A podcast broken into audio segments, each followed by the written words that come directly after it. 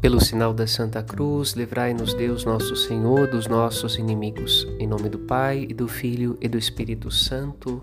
Amém. Jesus é a videira, nós os ramos. Deus Pai é o agricultor.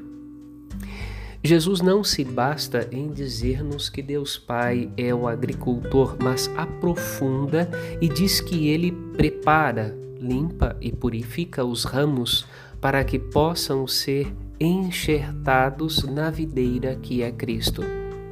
O Pai prepara nossa comunhão com Cristo. É importante fazer esta experiência trinitária da fé cristã, purificados pelo Pai com a graça do Espírito Santo para viver enxertados em Cristo.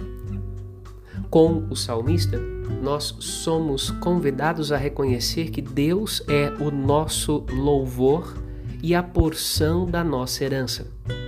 O que temos e somos é resultado daquilo que Ele realizou em nós.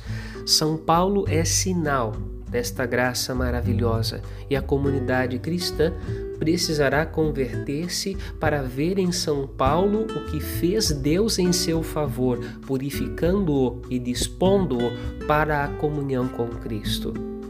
Quem para nas marcas humanas de São Paulo, seu furor em perseguição dos cristãos, por exemplo, não é capaz de contemplar a obra da Trindade em seu favor conquistado e purificado para seguir a Cristo e tornado dispensador de suas graças.